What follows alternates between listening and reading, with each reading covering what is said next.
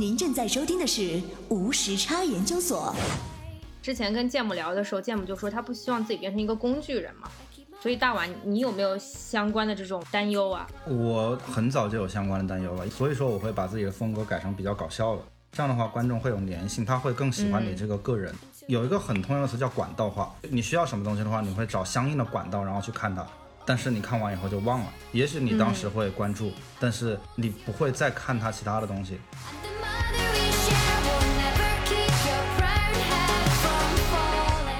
王刚其实不光是工具，他很有梗的，就是在 B 站不管做什么都一定要有梗。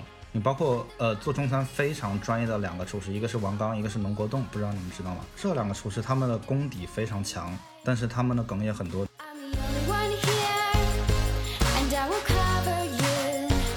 九五后和零零后，很多时候他们刷的梗我不懂，但是另外一方面其实也是好事儿嘛。你看的不懂了，你得去查一下，然后大概就知道哦，周围发生了些什么事情，然后至少让心态显得年轻一点。也许以后都可以在视频里面用，可以在音频里面用。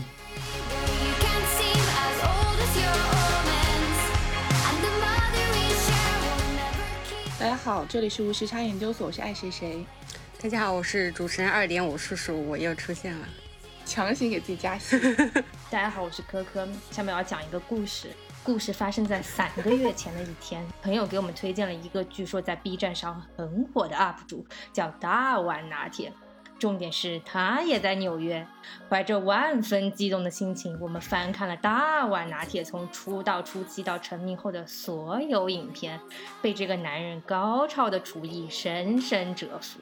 于是，在一个夜深人静的夜晚。借着纽约老乡的身份，我们向大碗拿铁发送了节目录制邀请的私信。谁知私信发送后便石沉大海，杳无音讯。一个星期过去了，始终没有收到任何回信。我们依然没有放弃，决定试一试向大碗日常恰饭的邮箱发送一封正式的邀请邮件。本已不抱什么希望的我们，忽然有一天收到了一封回信。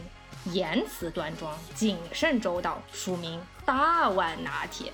总而言之，就有了今天这期节目。来，让我们欢迎本期节目的嘉宾大碗拿铁，跟大家打个招呼。欢迎欢迎，这段掐掉。大家好，我是大碗拿铁。你们刚刚是在学我说话？我觉得像不像？我觉得像不像？我觉得是不是慢了一点？说话可能平时这个样子的，没有这么快。被嫌弃。没有你们这么慢，对不对？但我那个声调学的是对的，对不对？特别那个大碗拿铁，特别的对对，所以这是口音吗？还是还是你自己设计？你觉得我现在说话有那种口音吗？没有，你觉得是设计过的？没有有口音。我也觉得不是设计好的，就是可能最开始录的时候会正儿八经的说话，然后就是第一个觉得节目效果嘛，第二个我觉得如果我是照着稿子念，我基本上莫名其妙就会出现这样很奇怪的声音，声情并茂，就小时候朗诵语文课文的那种感觉。对啊，就是有很多人说是小学生申请朗读课文嘛，但是我觉得如果真的是小学这样朗读课文的话，应该会被罚站吧。但你本人的性格还是比较搞笑的，是不是？对，基本上是这样吧，周围朋友都这么说。那你朋友知道你在做这个吗？其实我朋友，我很多朋友并不知道我做这个事情，因为我就觉得就是个人隐私还是比较重要吧，所以对，除了有两个朋友，他们无意中发现了，然后被认出来了以后，其他的都没有。无时差研究所是一档横跨中美的播客节目。我们希望通过播客带你去看更大的世界。如果你喜欢我们，欢迎在喜马拉雅、网易云音乐、苹果 Podcast、Spotify、Google Play 搜索并订阅“无时差研究所”。也欢迎在苹果 Podcast 给我们留下五星好评。无时差研究所现已入驻喜马拉雅海外版 Himalaya App。与主平台不同，海外版 Himalaya 是一个多语言、多文化融合的平台。除了各类优质的中文播客外，你也能够搜索并订阅到海量精品外语播客节目，足不出户就能听到来自全世界的声音。海外版 Himalaya App 下载方式可直接点击本期节目介绍中的链接下载。期待和你们在更大的舞台相遇。啊，在此那个特地感谢一下芥末同学，对，谢谢芥末同学替我们背书，然后才得到了大碗同学的肯定，然后来参加我们节目啊。然后从此我们也发现了美食博主们居然是互相认识的，这也是一个非常神奇的事情。所以你们之间是有竞争关系的吗？这个真的不是竞争关系，因为都看视频嘛，看完你的再看我的，就是不存在说，比如说黄金八点档啊，然后对我我看了你的电视剧，我就不看另外一个，因为时间冲突。视频不存在时间冲突，所以基本上如果是比较好的 UP 主啊，就其实也不是说互相认识吧，嗯。就是我看了你的视频，你看了我的视频，然后我们觉得都挺好，然后串个门儿啊，互相留个言儿啊，对方一看，哎，怎么有个小闪电，然后就会点进去看一下，基本就是这样，哦然后就慢慢就认识了。嗯。而且有的时候，比如说你粉丝多的时候点赞，对方点赞，你会看得到对方点赞，就是他会把粉丝最多的点赞的前两个人的名字秀出来。所以说，基本上如果有很大的大 V 点你了，你是会非常兴奋的看到的，而且他会一直挂在上面。所以还是会互相认识。像那些比较早开始做这种美食博主的，比较容易获得粉丝。后面如果就是做的越来越多了，是是不是，嗯、粉丝量什么就是观看量会比较比较难获得？就是你后来进入这个行业，你可能获得新的呃粉丝的可能性会比较低，因为大家可能固定看一波，就是说我可能不会看十个美食博主，我可能看两三个，那我这几个可能会固定看，除非他们就后来做的越来越差了。你有没有感受到，就是从你个人的角度来说，你觉得会比较难打开这个市场，因为这个也算比较成熟。我的感觉是这样的：如果说你是很久以前开始做视频的话，然后做了很久，其实主要取决于你的粉丝到底有多喜欢你。比如说你每个视频发出来，他都会打开，那么你的播放量自然就上去了。你像比如说，我记得做了很久的，就拿美食 UP 主这一块儿的话，我记得有小高姐啊，还有包括那个 Amanda 慢食慢语，芋头也做了三四年了吧，有。我觉得就是那个爱做饭的芋头三嘛，所以我觉得就是主要是看做的好不好，因为其实不管说做视频来说，对新人来说还是老人来说，其实都是存在一个那个粉丝方面的，就是取决于你多吸引粉丝，再加上 B 站的不不光是 B 站了，可能其他的视频的网站的那个推送机制，你首先你被发现肯定是通过推送机制来发现的。如果爱看自己首页推送的人，往往都会发现新的美食 UP 主。所以说，他们如果看到好了，肯定是会 follow 他们。如果你的视频质量够高，或者说你足够有个人魅力的话，其实怎么样都会有人来看。那互相之间会不会存在那种争奇斗艳的感觉？当别人出了一个非常牛的东西的时候，你会不会有危机感？当别人出了一个非常牛的东西，然后我自己完全没有想到这个东西的话，不会有危机感，就是说哇，这个好厉害。但是我觉得比较紧张的过程是，嗯，可能别人出了一个爆款，但是呢，或者一个非常牛的东西，但是我这个东西我正在做，这个就可能会哦有那么一点点感觉了，就是因为会有很多人在你的弹幕或者评论里面刷，哎呀，这个谁谁谁做过，或者甚至有刷更过分的东西，所以说有的时候你就你就会比较注意那些很有名的 UP 主，他们稍微做了什么。如果说真的做了一个跟你撞车的东西，可能稍微回避一下，我觉得这个是有必要的，不是说那种流量的竞争，就是我觉得流量的话，基本都是靠自己，比如说你的封面特别诱人，美食方面来说，或者你的标题特别搞笑、特别沙雕，这样的话就会吸引别人进来。嗯但是就是如果说呃选材冲突的话，当然我也知道，就是说有很多人就是一旦出了一个很火的系列以后，比如说之前有一段时间，跟着做。这整个 B 站都在做那个仿真水果，然后都叫龙吟系列了。虽然不是龙吟，但是对全 B 站都在做那个东西，就是有一阵子会这样。所以你的视频都是当周做吗？就是你是有存货的，还是说你每周都是发你当周在做的东西？哎，这就是个悲伤的故事了。就是原来原来是真的有存货，就是原来原来这想至少要有两个视频的存货，这样的话怎么说？比如说你有工作忙，因为我是兼职 UP 主嘛，工作太紧张，或者你要出去玩儿，嗯没办法做的情况。但是这个两个视频的存货很快就用完了。懂的懂的。你做一个要多久啊？就至少一周吧，因为其实其实我现在是在有做一个整个的规划，就是前段时间真的工作太忙了，因为包括美国这边，可能因为你们也在纽约嘛，你知道前段时间纽约的这个情况有多糟糕。现在现在稍稍微好一点了，所以说，但是还是每个人都在家工作，在家工作了以后，就其实整个工作的计划呀，包括生活的计划完全会被打乱，因为你要很多时候去同事有什么事情，你必须要去将就他的时间。然后这样的话，就往往就变成了早上九点钟开始工作，然后晚上十点钟下班，工作时间会被拖得非常长，你很难有时间再去十点钟以后做视频做到两点钟，你三点钟就必须睡觉，第二天早上九点钟必须再起来，这样会过得非常混乱。所以说，我就就是我最近一周就是在做一个视频方面的规划，比如说，嗯，这周做什么，然后下一周，呃，每个每周星期一二三四五大概都做什么，这样做出来，然后嗯。这样的话，我就感觉可能时间上稍微有点统一的安排，但但是现在大概还是一周出一期视频的样子。其实视频，我觉得对于我来说，拍摄是最简单的，拍摄大概只要不翻车的话，翻车另论，不翻车的话四五个小时就可以拍完。但是最难的其实是做后期的文案和嗯剪辑，这个方面我觉得是最难。对于我来说，大概要一个多星期。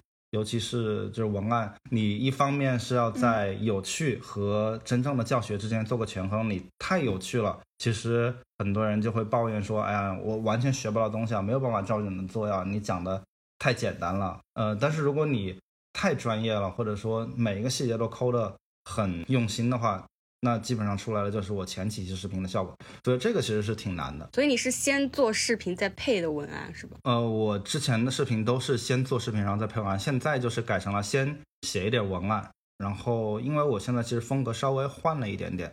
所以说需要先写一部分台本，然后再按照那个拍，拍完了以后再真正的做文案。嗯，我感觉有些镜头就是已经是设计好的，按照故事来设计的。对，是的。就因为看你以前的视频风格不是跟现在差别蛮大嘛，我觉得很很大一个感受是你现在那个故事性非常强，就是看完之后，虽然你那个做的太高端，并没有。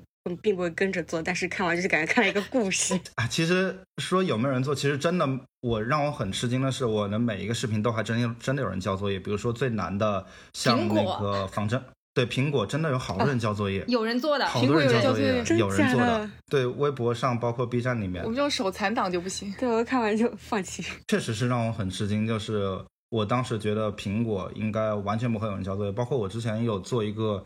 也挺难的吧？我自己试了一周，翻车了一周的一个叫嗯星空星空果冻嘛，就是那个东西叫在繁星坠落夜晚，那个也好多人交作业。你交的我觉得我找到了一个比较好的平衡吧，因为毕竟我每个细节都写上去了，然后他们就可以真正照着做出来。这个就是我觉得我的初衷就达到了吧，就是让你真的是能做出来。宝塔肉有人，宝塔肉宝塔肉真的有人交作业，真的有人交作业，有人是切了一厘米厚，但是还是真的是有人交作业。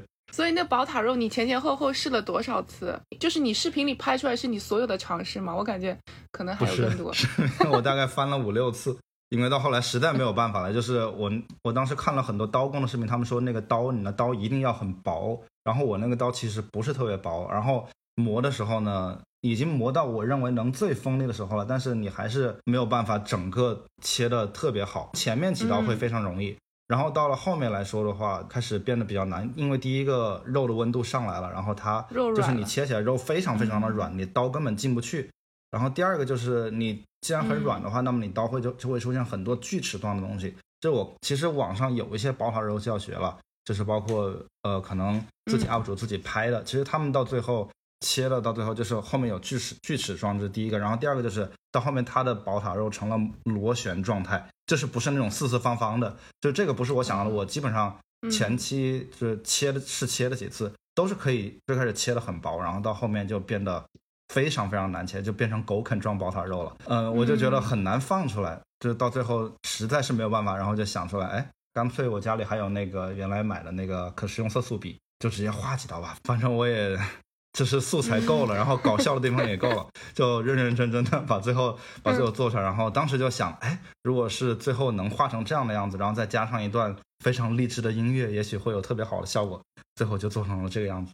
对，大概做了，我觉得翻了至少有四五次。那你这个视频应该拍了很久吧？拍了很久，基本上拍了，我觉得有一周，至少拍了三四天才拍完，然后再加上写文案什么的。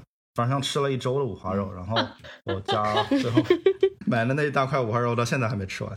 所以说，每一个精品视频的背后都要付出非常巨大的艰辛。但我觉得好玩，它就是把整整个它这个尝试的过程全部都展现出来。就所以一般的做菜视频的话，它没有翻车现有对没有翻车现场，只有一个完美的呈现。然后你这个有尝试过程，就有一种就循序渐进，有有 storyline 的感觉，就感觉蛮好的。嗯，对啊，因为很多时候粉丝看的就是他们，其实很多人也不是愿意看教学，真的不是看教学来的，就是包括很多大 UP 主看他们粉丝啊，包括我的粉丝啊，都是。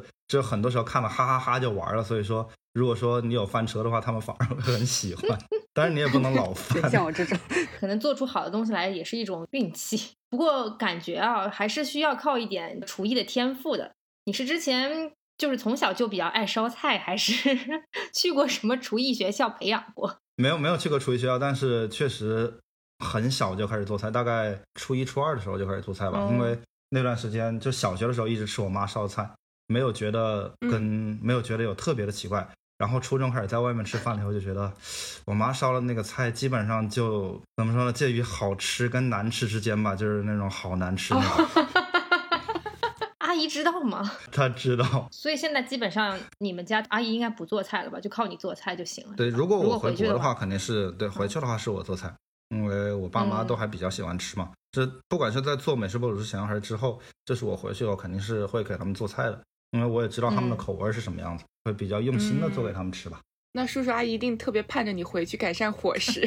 对啊，因因为就是有的时候我会跟我跟我爸妈说你这个菜应该怎么怎么做，但是他们基本上就嫌麻烦，比如说油炸就嫌费油，然后 如果说比较复杂的菜就嫌太麻烦，就说你你还是回来给我们给我们做吧，我我自己做不了。所以就从初中开始就一直一直在学嘛，因为初中的时候。嗯，嗯就是当时网上的菜谱有一些，但是不像现在这么全，你视频也不是那么多，当时自媒体还不是那么兴起的时候，你只能在网上找一些乱七八糟的菜谱，你也不知道对不对，主要是自己买菜谱，然后照着它来做。那个时候就学了很多很多东西，包括你刀工，每种刀应该怎么拿，包括比如说切丝啊怎么拿，或者说片肉啊刀应该怎么拿，包括烹饪的时候，中餐主要是讲一些就是流程或者技巧，但是他不会告诉你为什么。在这边以后就开始很多时候看西餐，包括有一些那种料理的原理书。就是那个时候，他会告诉你这个时候怎么做，应该会产生什么样的化学反应，或者说加热的几种不同原理，烤箱的不同的工作原理。这样的话，其实可以学到很多东西。所以说，真正开始好好的学做菜，其实是到了这边来以后，接触了很多西方的烹饪料理，然后看了一些西方的烹饪书，再和中餐的烹饪结合起来。这样的话，你会感觉到哦，原来之前做这么多东西是为什么要这样做。听完之后发现大碗拿铁居然是有理论基础的，这让我对它 更加肃然起敬。我以为我以为美食 UP 主都是随便搞搞的，没有想到是要看这么多书的。因为我平时自己在家里捣鼓一些有的没有的东西，然后我发现炒菜炒得好的不一定做甜点做得好，因为这两个东西感觉差别还是挺大的。就是你一个能整明白，对吧？另一个另一个不一定能整明白，所以你是怎么两个都能整明白的呢？因为炒菜一开始就知道，包括其实最开始做的时候，呃，自己在做美食博主之前会学着很多 UP 主做菜嘛，比如说我原来经常就看小高姐，然后嗯、哦王刚，所有人老师都是小高姐。对，都是小高姐，会经常看小高姐。然后我其实做美食 UP 主之前最喜欢的三个 YouTuber 就是王刚、小高姐和 Amanda。啊，我也看嗯慢食慢语是我最喜欢的对，的。慢食慢语，对我会经常看，而且慢食慢语会讲的非常细。然后他也是懂很多嘛，他中餐也嗯做，西餐也做，甜点也做。他们算是让我产生自己做视频的一个动力吧。虽然说现在风格差的很大，但是就最开始的时候都是就是相当于 inspiration，就觉得我也行，可以试试。也不是我也行，就是当时觉得自己跟他们差距肯定是很大很大的了。就是你包括 Amanda 那个时候已经出了四百多道自己研究的菜了，小高姐那个时候做视频已经做了有快三年了，王刚当时已经是整个宽油火遍了全国了，就是你你根本就没有办法，包括自己现在都完全不是一个量级的 UP 主吧。没有没有，你会是的。他们一开始做的时候也没有那么做，都是慢慢积累起来的。对，那甜点这一块你是怎么开始涉猎的呢？甜点的话，因为有自己上面有书啊，理论书，比如说最有名的那本就是《食物与厨艺》，它上面有很多基于化学反应和原理的一些教材，尤其是在烘焙那方面，因为嗯烘焙跟我们常用的不管是西餐还是中餐的煎炒炸是非常非常不一样的。它主要是讲的嗯那种材料的搭配，以及尤其是你对黄油、牛奶、面筋以及其他的那种材料，比如说盐加盐呐、加油啊，对它们的那种嗯就是形成面筋强度的那种影响。包括你不同的烤箱的工作原理是怎么样的，也是不一样的。比如说，有的烤箱它是基于底温加热，然后烤箱壁非常厚，它的保温效果非常好，那么你应该怎么烤？然后还有很多烤箱是很薄，它是纯靠加热，那么那种应该怎么烤？其实这两种，对，比如说同样就烤泡芙来说吧，如果你是用的很厚的，它的保温效果非常好，那么你就直接把温度设定好了，你不管它就可以了。但是如果是很常见的那种比较薄的烤箱，上下火那种，那么其实是要有一个上火下火不同，包括你什么时候关火，什么时候停火。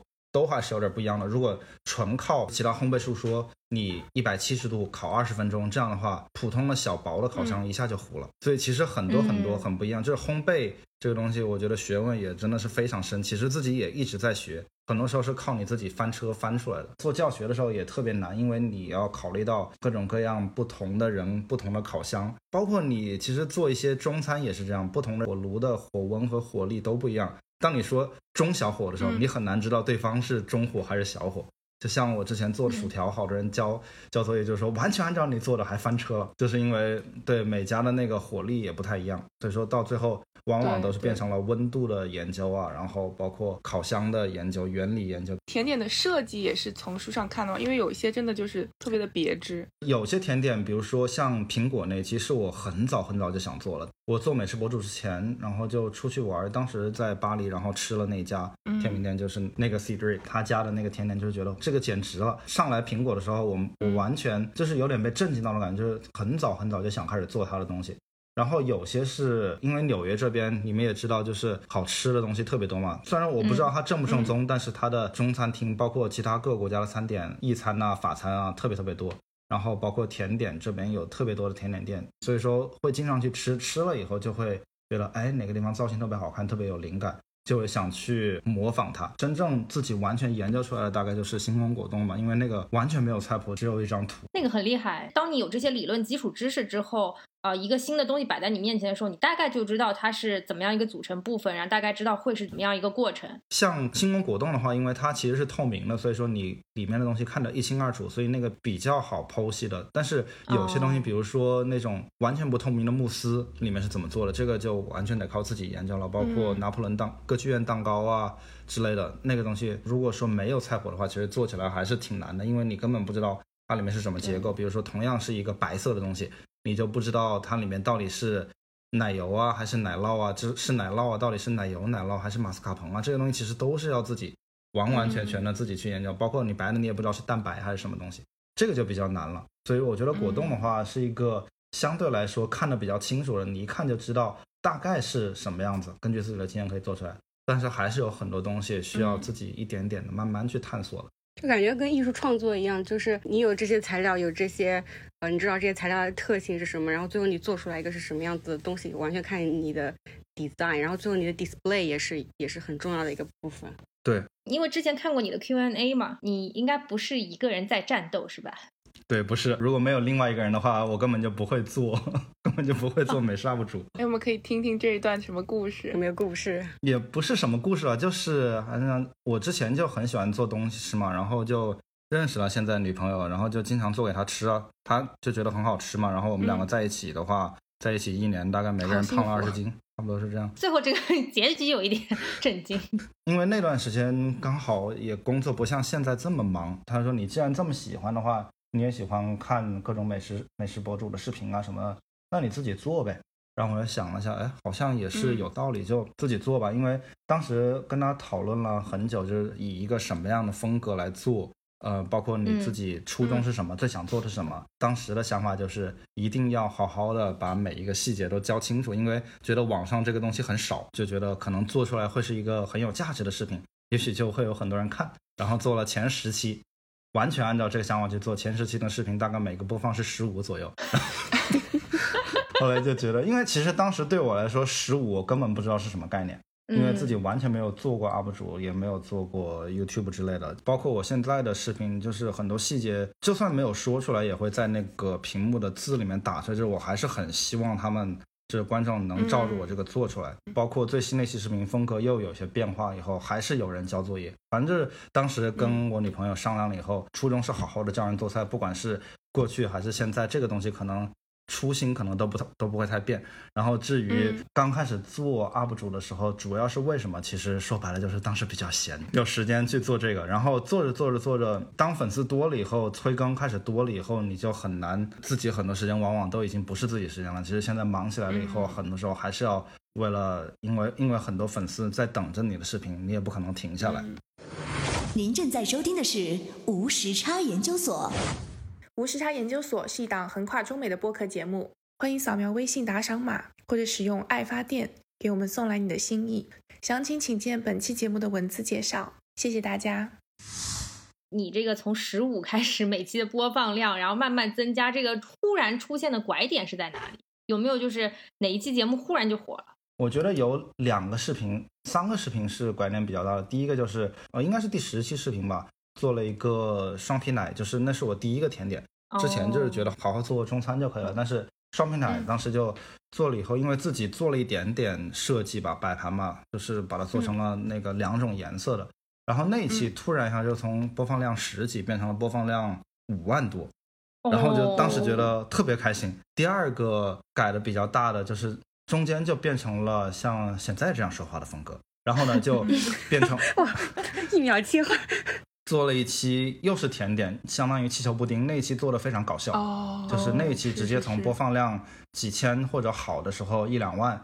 那期直接变成了十几万的播放量，而且上了 B 站的推荐首页。嗯，然后就开始慢慢觉得，哎，好像他们更喜欢很精致的、特别有意思的甜点。然后在中间那种风格，当时我知道我那种风格可能会比之前的更吸引粉丝一些，因为你可以从播放量和粉丝转化率来说，慢慢知道了他们喜欢什么样的风格。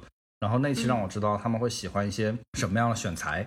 然后再转的非常大的一期是焦糖布丁那一期，那个做出来了以后，直接就当时我看了网页版的，大概有一万多个人同时在看，然后那一期一直就没有停，大概一个周末下来涨了有二十多万的粉，就从十万粉丝，然后涨到了三十多万粉丝，然后慢慢的、慢慢的又涨到了五十多万粉丝。是这样的，然后再到后来就是今年，可能如果再说的话，就是今年三四月份的时候，因为那个时候大家都待在家，现在的 B 站流量就不如大概三四月份的 B 站整体的流量，就像买股市。就像炒股一样，大盘不行的话，那么你的播放量肯定要随着波动嘛。就是以股市的方式来说，B 站大盘最好的时候是三月份、三四月份的时候，那个时候刚好我又做了几个像宝塔肉啊和苹果啊，还有那个星光果冻啊，包括就是播放量比较高的那几期，整个集中在那个地方，所以说又涨了很大一批粉。嗯，所所以 B 站的这个推荐机制还是比较友好的，是吗？呃，我觉得是这样，B 站对于新人来说是。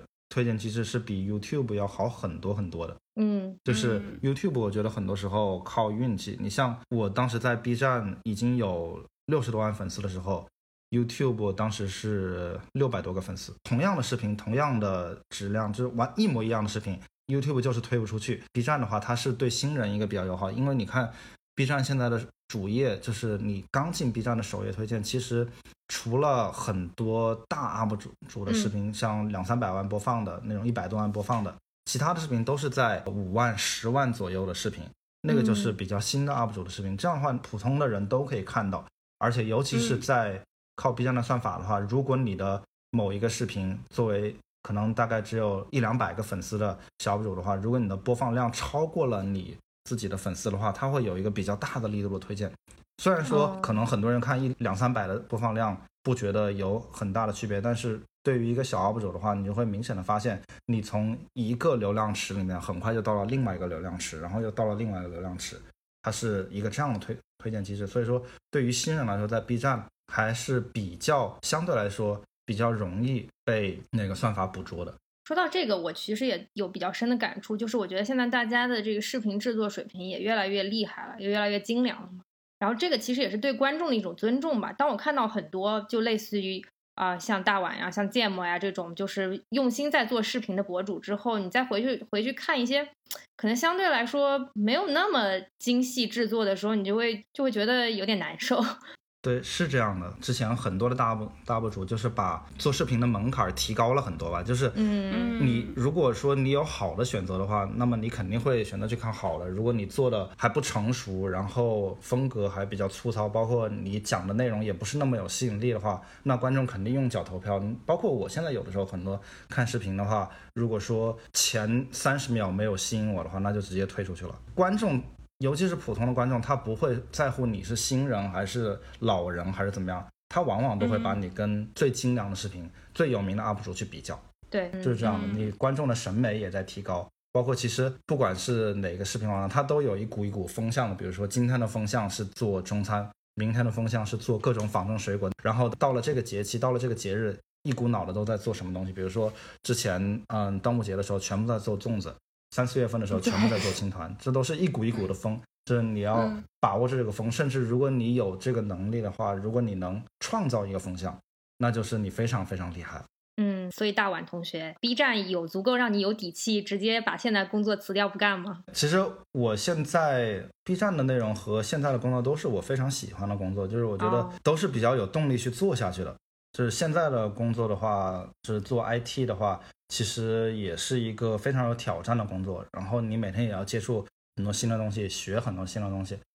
B 站的话呢，对于我来说的话，如果纯论播放量给的激励的话，我觉得在纽约这个消费环境下，可能还是比较难。还有一个东西来说的话，就是对于我来说，做兼职 UP 主，这是一个基于兴趣的东西。如果我把这个兴趣变成了我的整个职业的话，那么你就会有各种压力。现在就是说，对放出来以后，哎呀，这一期好像播放量不是很好。那么我总结一下原因，去学一直是进步，然后我也没有特别大的压力。这期播放量不好就不好。但是嗯如果说变成了全职 UP 主的话，那么你每一期的播放量都是一个非常大的压力，对包括不敢随便的休假。像很多其实 UP 主都没有节假日的，双休日那是肯定不能休息的，因为要做视频。对，然后你春节、中秋节、端午节别人放假，那你你是非常非常赶要出视频，要跟粉丝互动的。就这个对于我来说的话，可能就压力稍微小那么一点点，就是不会说嗯我会想休假的话，那我就请个假，然后出去 休息一下。如果想回来的话，就继续做。当然也你也不能搁太久。所以说，我觉得做兼职来说的话，对于我来说可能自由度更大一点，压力更小一些。再就是做兼职的话，哎，你看我做兼职还有这么多人看，感觉非常好。斜杠青年。感觉这种做创作的东西都是，比如说你特别贴合市场的需求，就会创作自由度可能就没有那种没有这种个人对个人个人取向的嗯来讲的话，自由度更大一点。对，而且如果你完全根据市场需求的话，其实很多人会说你跟风。我觉得嗯这个 对于我来说就不太存在。现在其实很多人都在做那个老干妈腾讯一系列的菜，哦哦，各种会吃热点。中餐厅的时候，各种复刻中餐厅；东京大饭店的时候，全站都在做东京大饭店。很多时候，你可能觉得自己只是做了一个视频，但是会有很多人出来说你怎么又跟风。是因为那是因为观众都在看这一类的东西，其实很多时候不取决于你在做什么，很多时候取决于别人都在做什么。对，观众就是观众都在看什么，比如说包括一种风格也是这样的。所以说，我觉得作为 UP 主的话，其实你的选材一直有得在变，然后你有的时候需要跟上风向，有的时候呢，你要需要自己独立出来做一种东西，包括风格。嗯我现在其实风格也开始改，就是从。那个故事发生在什么什么之前，改成了现在以食物为第一视角的，这个我还还想再继续多做几期。我们也看了那个土豆那期，就觉得，哎，这风格跟以前不一样了。对的，对，不一样了。对，因为对于我来说，就是这种故事发生在什么时候啊，其实可以继续写，但是我觉得已经这个风格已经持续了一年多了，我觉得我自己有点审美疲劳，那么肯定观众也会开始慢慢的审美疲劳，所以说风格这个东西也是一直在慢慢调整，一直在慢慢变。其实这也是我喜为什么喜欢做 UP 主，包括兼职 UP 主的一个原因，就是我觉得是对自己的一种不断的挑战。就是你不嗯会一直待在你的舒适区，因为整个观众不允许你待在舒适区。你会嗯不停的在嗯变。我觉得这种感觉其实挺好的。我觉得这个逻辑嗯是对的，就是你要不断的创新，然后突破自己固有的模式。对，因为你多了，观众会无聊。因为观众看你的视频本来也就是为了打发无聊，但是如果你的视频让他们觉得更无聊，那你就对吧？就说到观众，你你就是平时刷那个视频下面的评论，你对那些观众的反馈是怎么样把那些意见融到你自己的创作中间去的？我觉得很多时候评论他不会说给意见什么的，如果是真的特别好的意见，他们会私信给你，或者说被埋藏到比较深的地方。对于我来说，嗯其实更喜欢哪些留言呢？就是在早期的视频，就是很早很早的时候，大概我只有一两个粉丝的时候，就有粉丝留言鼓励我说啊，不是你视频做的很棒啊。那个时候其实就是你真正需要鼓励的时候，他给了你鼓励，是然后就会觉得哇，一下子就感觉我有继续做下去的动力了。虽然说一条视频大概就两个弹幕，然后三个留言，一个一个硬币，连两个都不舍得投那种。那个时候就是你收到这种留言，你你就会觉得哇，特别鼓励，非常大。然后还有就是让我印象最深刻的一个留言是什么呢？就是在视频发了很久以后，一个男生来留言，刚好被我看到，他说：“这是我照着你做了这个布丁，然后给了我喜欢的女生，然后她答应我了，我们在一起了。”哇，那个时候我就觉得哇，哦，这个很感人。这种这种是非常好的，对我至少帮助了一个男生，然后追到他自己喜欢的女生。这种东西我特别特别特别喜欢，包括有很多女生说、我有一个问题，然后你们回答我，因为我真的需要给男朋友的生日去做，这个我就会很认真的去回答他。只要我看，只要我看到了，我一定会回答很长的东西。这种真正真正能改变你们一些生活的东西，这个我就觉得留言我非常喜欢，感觉你还蛮感性的。是吧？对有有人情味对的那种。对，有的有的，所以大碗，你对自己期待到底是什么？有没有什么终极目标？这个东西其实我一一直都在想，我目前也在琢磨到底是什么样子。因为我说实话，就是我没有想到粉丝会涨得这么快。嗯，就是我我最开始做视频是去年二月份开始做的，我当时给自己的目标是去年年底大概有一千多个粉丝，我就非常开心了，因为我根本不知道这个到一千个粉丝是什么概念。然后就是经经过了今年这个以后，其实很多时候我也没有想到粉丝会突然来到一百五十万这么一个等级，所以说有的时候都会觉得自己的成长速度跟不上粉丝的速度。目前来说，长远目标自己就终极目标，像你说的，自己还在慢慢研究到底是做成什么样子。对于我来说，有很多的短期目标和中期目标。比如说，短期目标就是尽快的把现在的新的风格成熟起来，因为这种风格没有人做过，不用担心别人刷你跟谁谁谁很像啊或者怎么样，因为不存在的。嗯，现在的短期目标其实是把新的风格赶快成熟一点，中期目标和长期目标其实都在讨论中。知道有些 UP 主的话，从最开始他们就知道自己该怎么做，我也很羡慕这样的人。对，就是比如说他们一开始就知道自己要开、有打法要开店，有的人一开始就知道自己是要专精某一个方向，然后自己本身就有很多关系，然后通过他们的关系可以卖出去很多东西，然后让自己形成一个完整的生态链吧。我很羡慕这样的人，但是可惜的是，我最开始包括现在都是很多时候出于兴趣来做。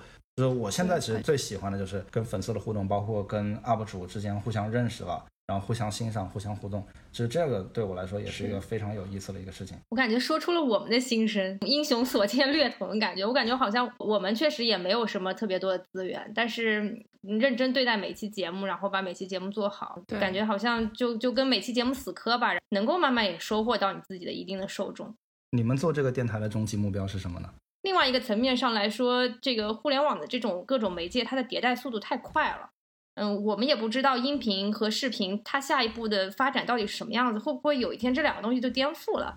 所以确实比较难回答这个问题。然后，嗯，我的理解是，嗯，能够拥有全平台的这种能量是是一个比较大的壁垒吧。但是你依然要在自己的主平台上筑好你自己的护城河，这样你也不会因此顾此失彼，然后迷失了自己。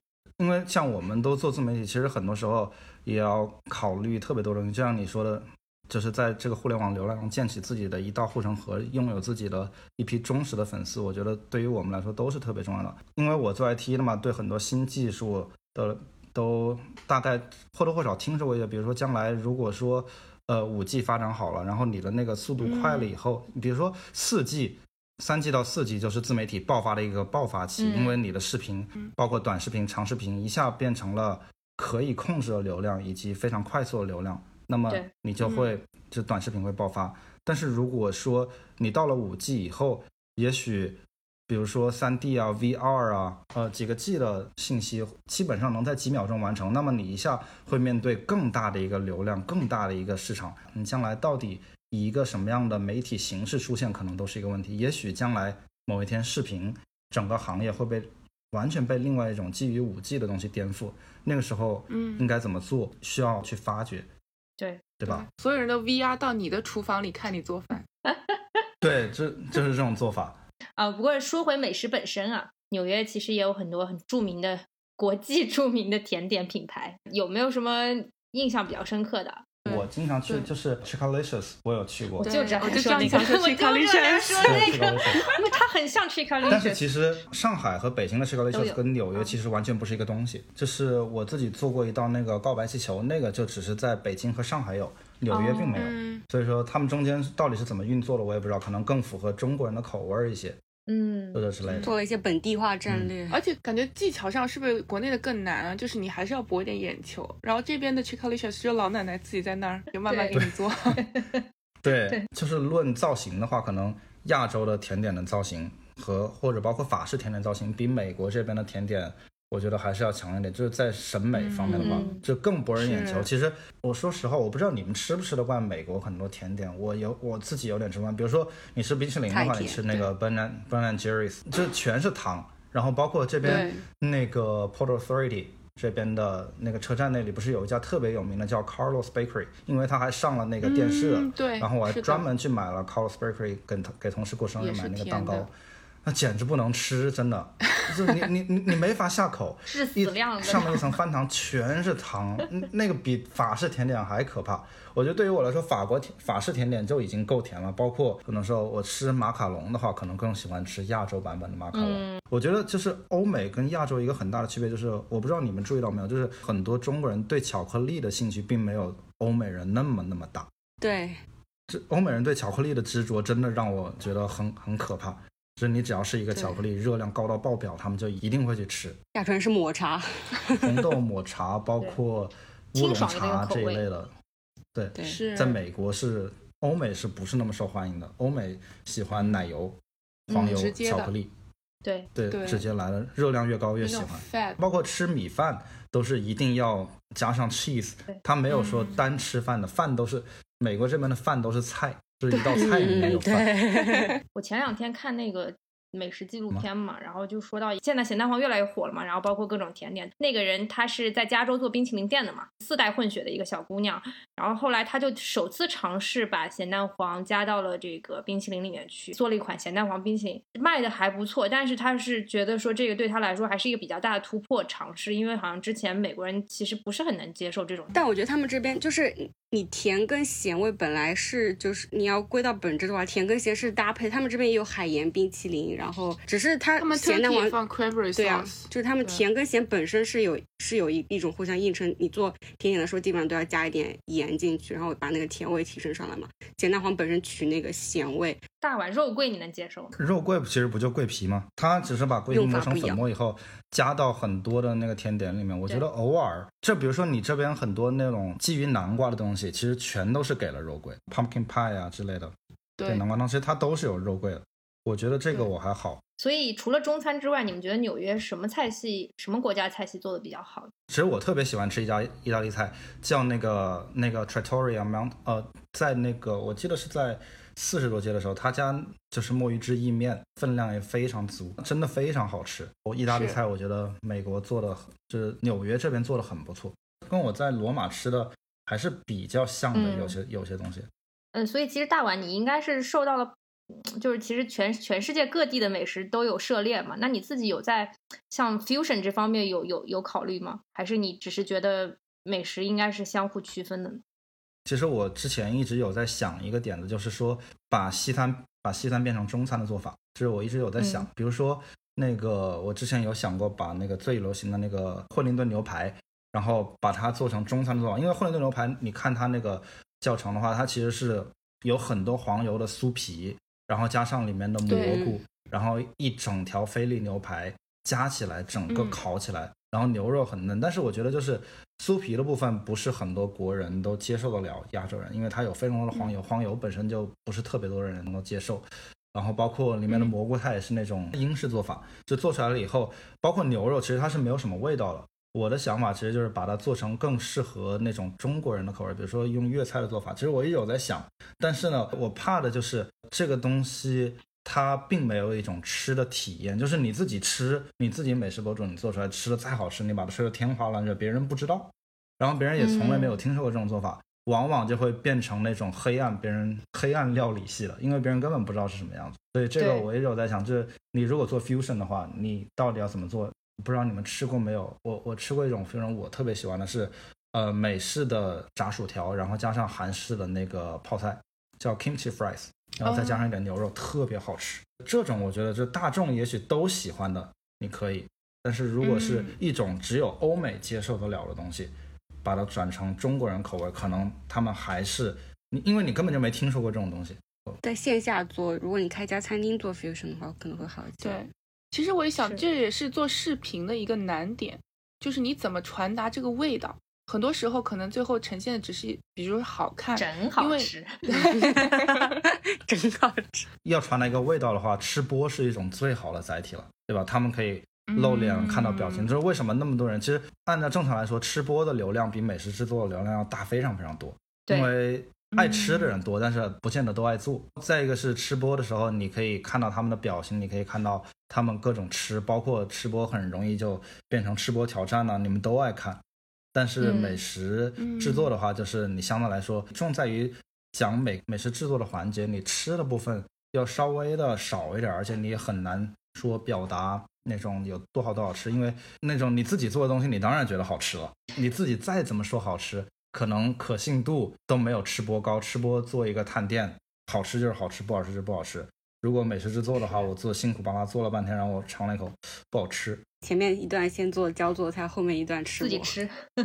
其实我现我最新的视频有点类似于他的意思，当然不是那种专业吃播。呃，我想传达一个我自己做的菜到底是什么味道，所以说我会我换成了第三人称嘛，然后就最后自己去吃它。吃播的部分肯定不会很长。就是其实现在难点就是如何把自己的那个味道客观的传递给观众。没事，你们要想技术会发展的，等到有一天放视频的时候，那个味道也就放出来了。之前跟建母聊的时候，建母就说他不希望自己变成一个工具人嘛。所以大碗，你有没有相关的这种担忧啊？我很早就有相关的担忧了，所以说我会把自己的风格改成比较搞笑的，这样的话观众会有粘性，他会更喜欢你这个个人。对对。有一个很通用的词叫管道化，比如说像那个。你需你需要什么东西的话，你会找相应的管道，然后去看它。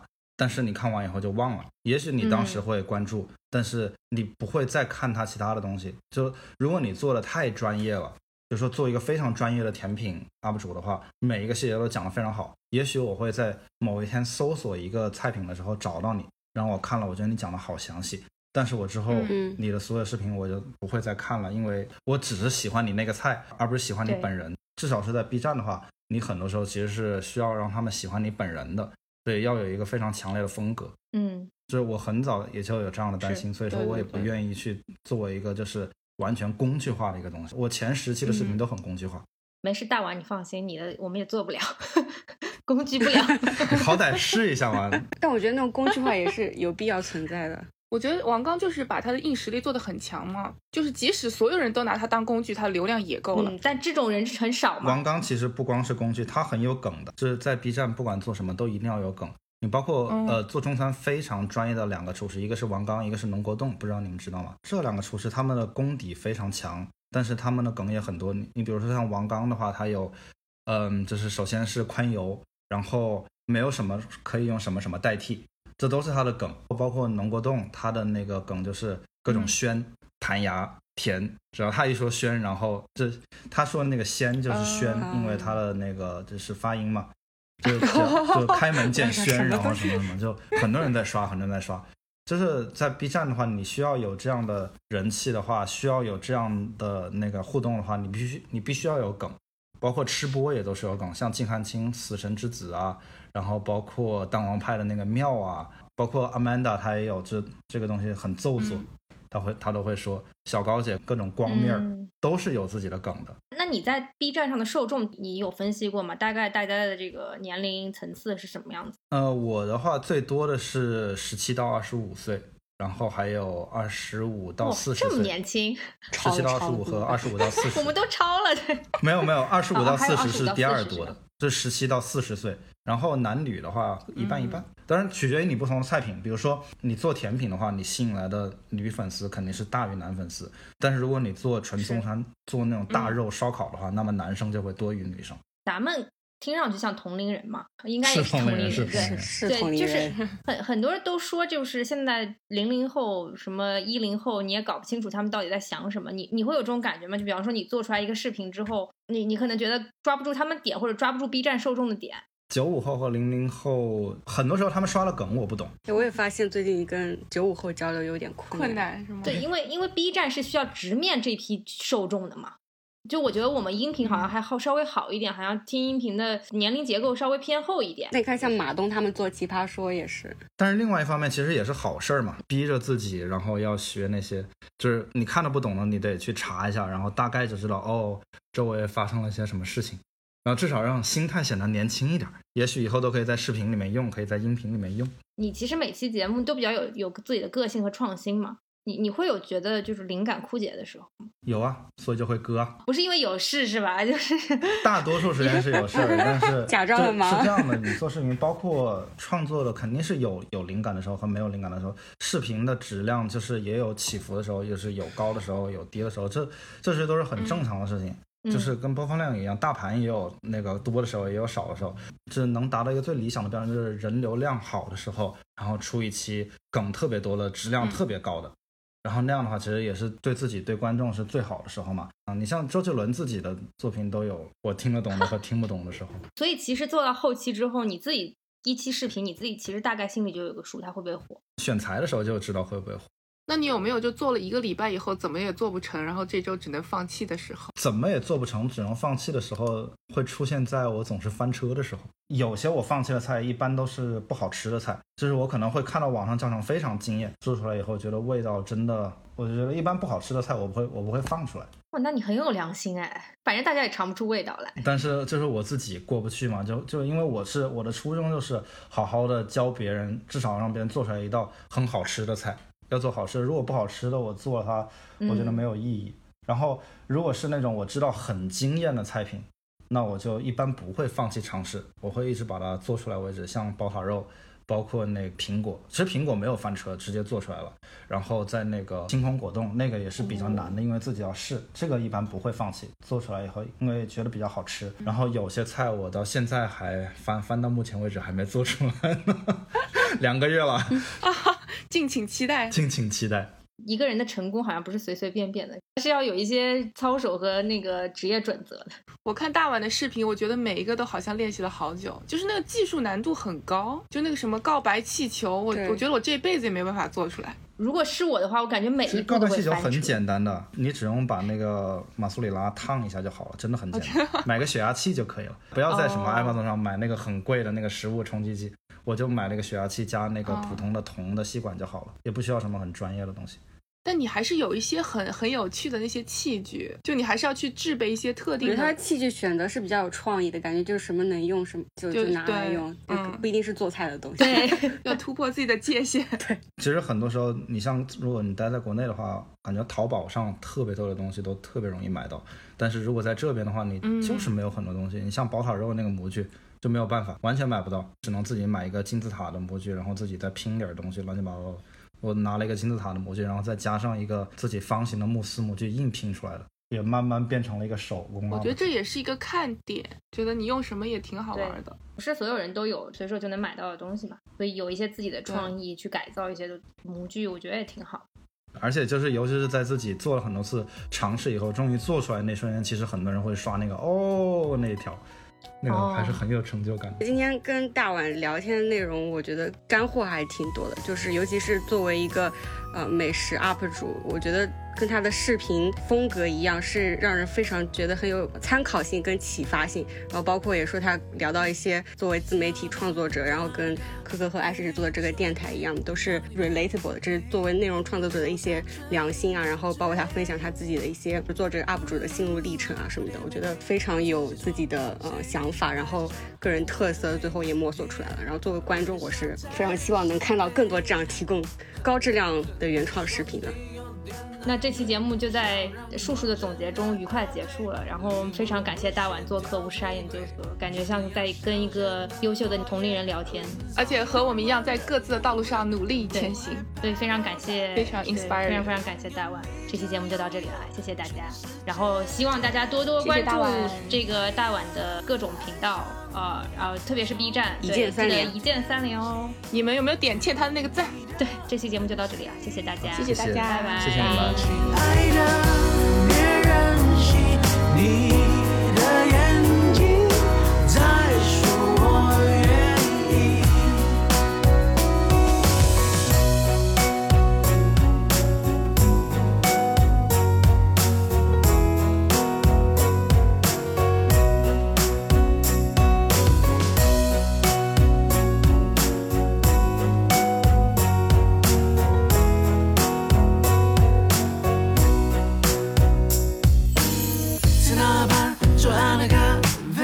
喝一杯，品尝你的美，留下唇印的嘴。